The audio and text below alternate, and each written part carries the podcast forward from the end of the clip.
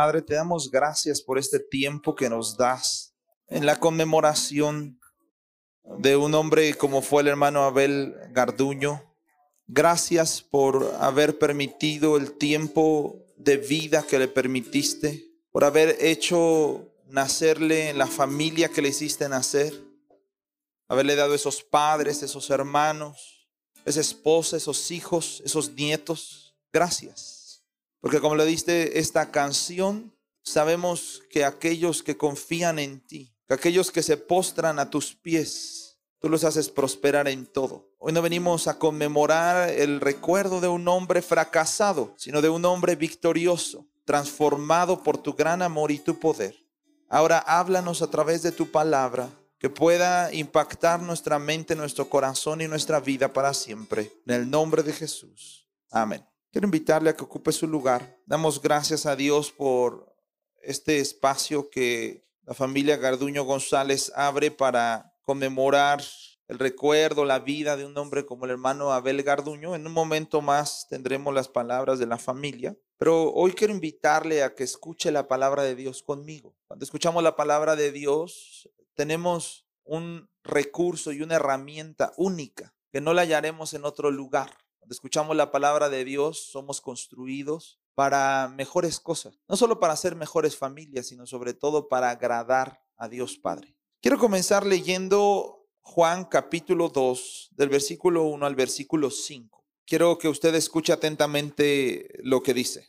Dice así: Al tercer día se hicieron unas bodas en Caná de Galilea, y estaba ahí la madre de Jesús, y fueron también invitados a las bodas Jesús y sus discípulos. Y faltando el vino, la madre de Jesús le dijo: No tienen vino. Jesús le dijo: ¿Qué tienes conmigo, mujer?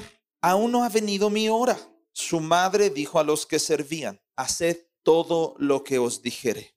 Y estaban ahí seis tinajas de piedra para agua, conforme al rito de la purificación de los judíos, en cada una de las cuales cabían dos o tres cántaros. Jesús les dijo, llenen estas tinajas de agua, y las llenaron hasta arriba. Entonces les dijo, saquen ahora y llévenlo al maestresala, y se lo llevaron. Cuando el maestresala probó el agua hecha vino sin saber él de dónde era, aunque lo sabían los sirvientes que habían sacado el agua, llamó al esposo y le dijo, todo hombre sirve primero el buen vino y cuando ya han bebido mucho, entonces el inferior, mas tú has reservado el buen vino hasta ahora. Este principio de señales hizo Jesús en Caná de Galilea y manifestó su gloria y sus discípulos creyeron en él.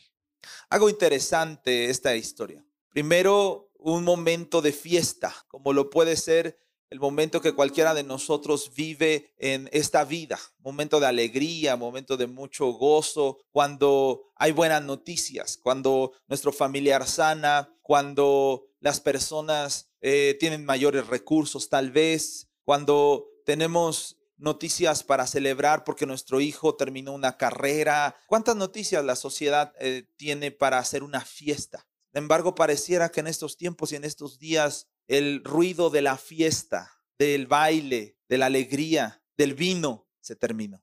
Y solamente se ejerció sobre las familias un dolor de muerte, de enfermedad, de ausencia, de tristeza. Sin embargo, en esta historia veremos cómo a Jesús le importa manifestar más que un milagro, la señal. Eso es interesante. Nosotros hemos leído aquí en el último versículo que Jesús hizo esta señal para manifestar su gloria. ¿Para qué se utilizan las señales? Las señales las utilizamos para saber eh, a dónde ir, para saber qué debemos hacer. Si usted va en la carretera y hablamos de señalamientos, usted encontrará la velocidad a la que debe de ir la vuelta hacia qué lado se va a dar, la capacidad de carriles para transitar esa autopista. Lo que estoy diciendo es que las señales nos eh, dirigen, nos indican el camino que debemos seguir. Y en medio de estos días, cuando el vino se acabó, cuando la alegría y el gozo se acabó en la sociedad y cuando una muerte puede causar el terror más terrible en una familia, la noticia más horrenda en una casa, decir, alguien partió. Pareciera hoy, si tú escuchas la palabra COVID, es una palabra que llena nuestras vidas de miedo y de temor. Decimos, ¿a dónde vamos a ir? ¿Qué va a pasar? cuándo me toca morir. Y era algo muy eh, parecido a lo que estos novios iban a vivir. En aquella sociedad que hemos leído la historia, si se te acababa el vino en la boda, ibas a ser recordado por siempre por esta ah, historia tan dramática y tan terrible. Y tal vez las personas ahora están a tu alrededor recordándote, no por lo bonito y lo bueno que ha sucedido en tu casa, en tu vida, sino por cosas tristes. Sabes, eh, la enfermedad ahora es un tema tabú. Y si alguien dice, en esta casa sucedió esta enfermedad, entonces dejamos de convivir, dejamos de hablar con esa familia, eh, nos alejamos porque, porque decimos, es tan peligroso. Tal vez era lo que estaban viviendo estos novios. Se acabó, se acabó el vino. Tal vez en tu vida se ha acabado el vino de alguna manera, de alguna forma. Tal vez el vino en tu relación matrimonial se acabó y estás a punto del divorcio o ya estás viviendo separado. Tal vez se acabó el vino en tus economías, te corrieron del trabajo, no has podido levantar el vuelo, desde hace mucho tiempo no tiene las mismas economías como eh, hace, hace algunos años y podías disfrutar de ciertas vacaciones o podías disfrutar de ciertas cosas y las economías cambiaron en tu familia, el vino se acabó.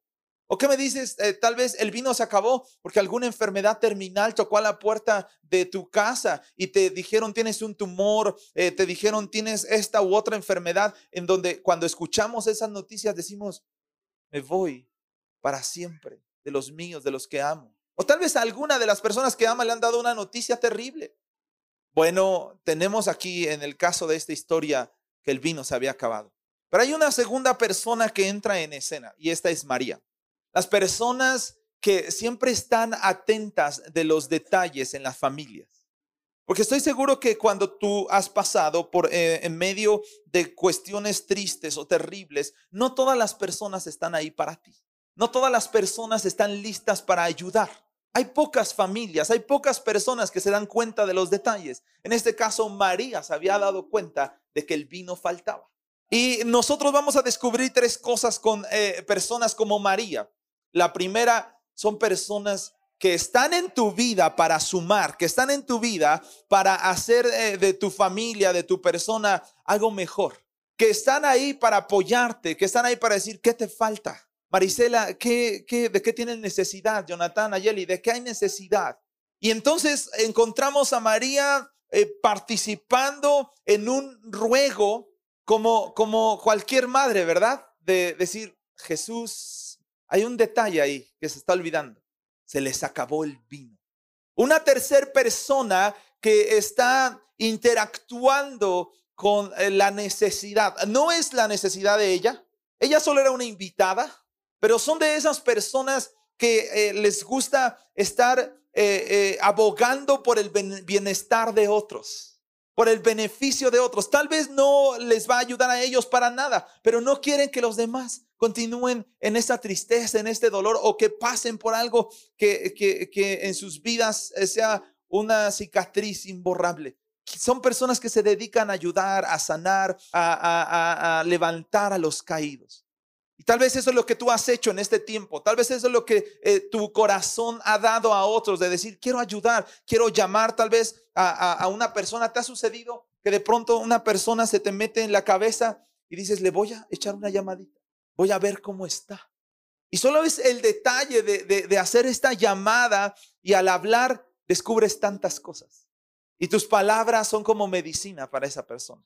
Y tal vez es lo que hoy necesitamos más que nunca en la sociedad.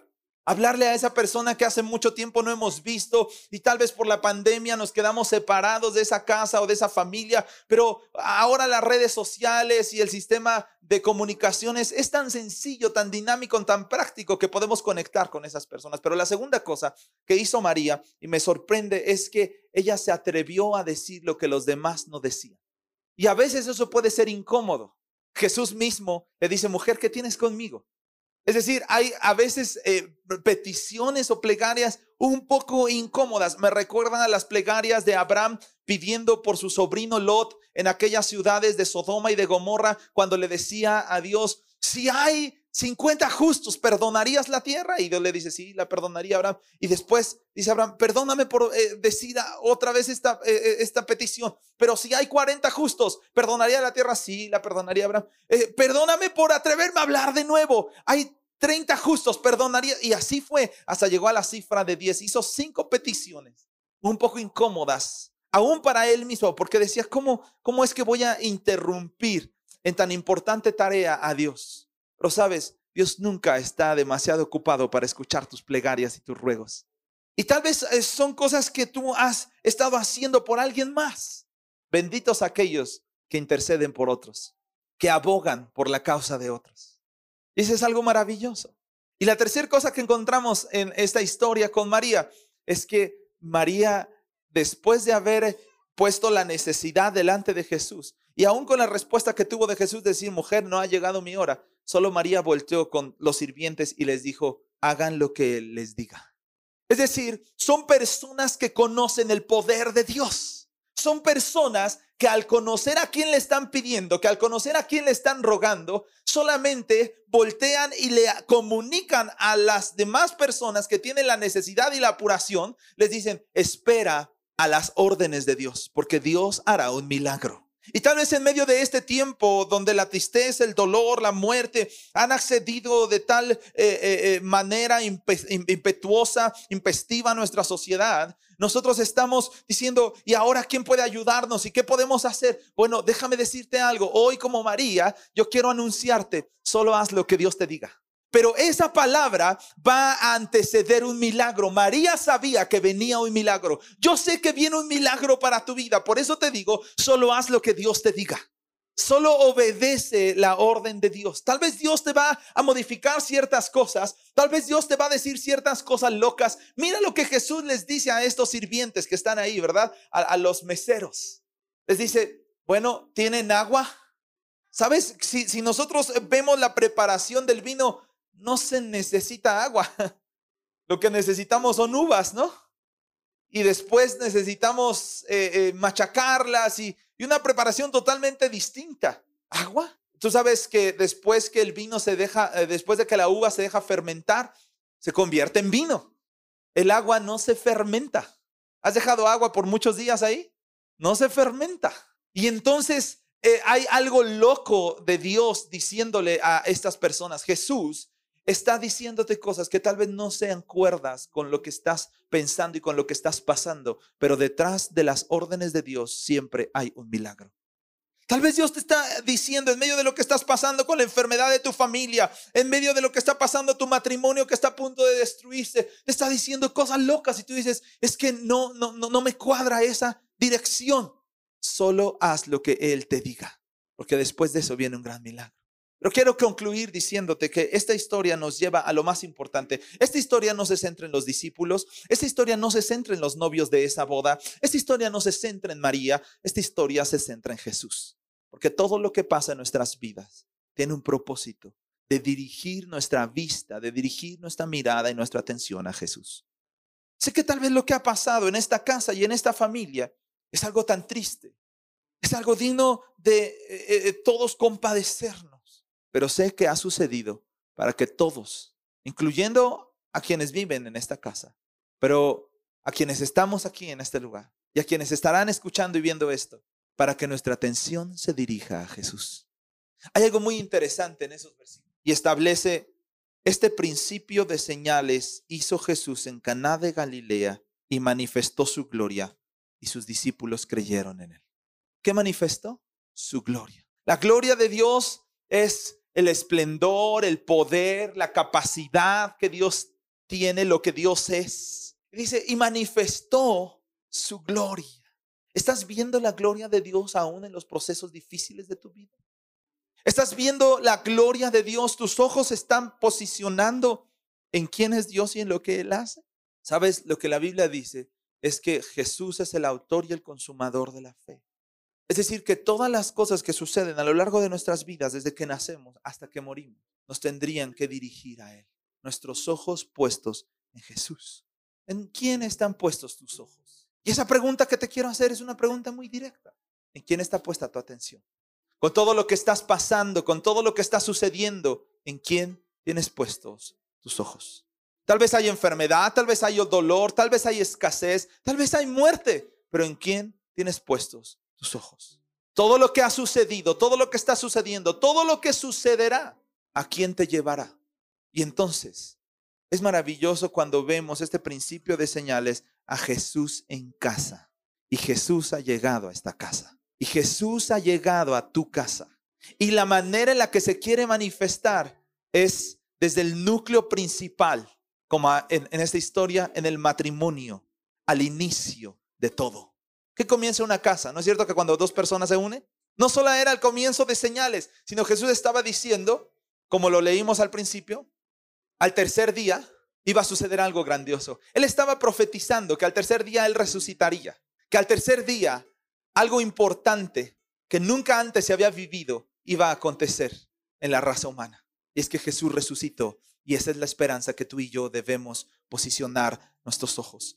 Como Jesús resucitó, entonces nuestra familia es bendecida. Como Jesús resucitó, entonces nuestro matrimonio es prosperado. Como Jesús resucitó, entonces nuestra casa recibe la gloria del cielo. Al tercer día, al tercer día vienen las señales y los milagros. Y nosotros y tú vives el tercer día. El tercer día es el día de la resurrección. Es el día de Jesús manifestándose en tu vida, en tu familia y en tu casa con toda su gloria. Pero tal vez tú digas, creo que Dios no se ha manifestado de esta manera aún en mí. Creo que aún todavía no veo todo ese esplendor y toda esa gloria. Pues hoy es la oportunidad para que tú puedas entregar tu vida a Cristo y entonces ver esa gloria de la resurrección, esa gloria del poder de Dios en tu relación, en tu casa, en tu familia, en todo lo que estás pasando, puedas ver la presencia de Dios manifestada en ti de manera plena de manera completa, de manera integral. ¿Por qué no ahí donde estás? Inclinas tu cabeza, cierras tus ojos y haces esta plegaria conmigo. Dios Padre, te entrego mi corazón para que pueda ver en mi vida y en la vida de mi familia la gloria de Jesús a plenitud.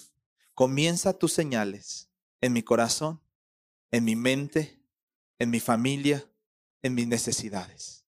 Que el vino que está escaseando en la sociedad, en mi vida, ahora comience a multiplicarse a través de un milagro, del milagro de la transformación, de mi tristeza en alegría, de mi dolor en tu paz y de mis ausencias en tu satisfacción. En el nombre de Jesús, pido que tu Espíritu Santo llene mi vida, cambie mi mente y transforme mi familia. Lo pido con fe creyendo en ti. Amén.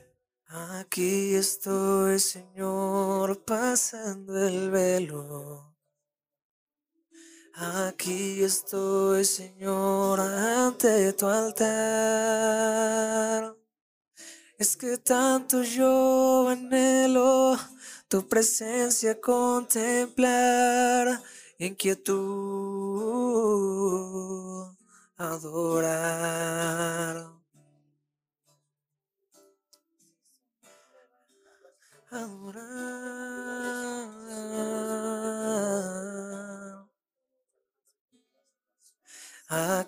Estoy, Señor, pasando el velo.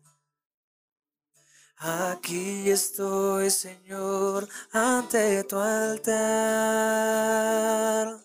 Es que tanto yo anhelo tu presencia contemplar inquietud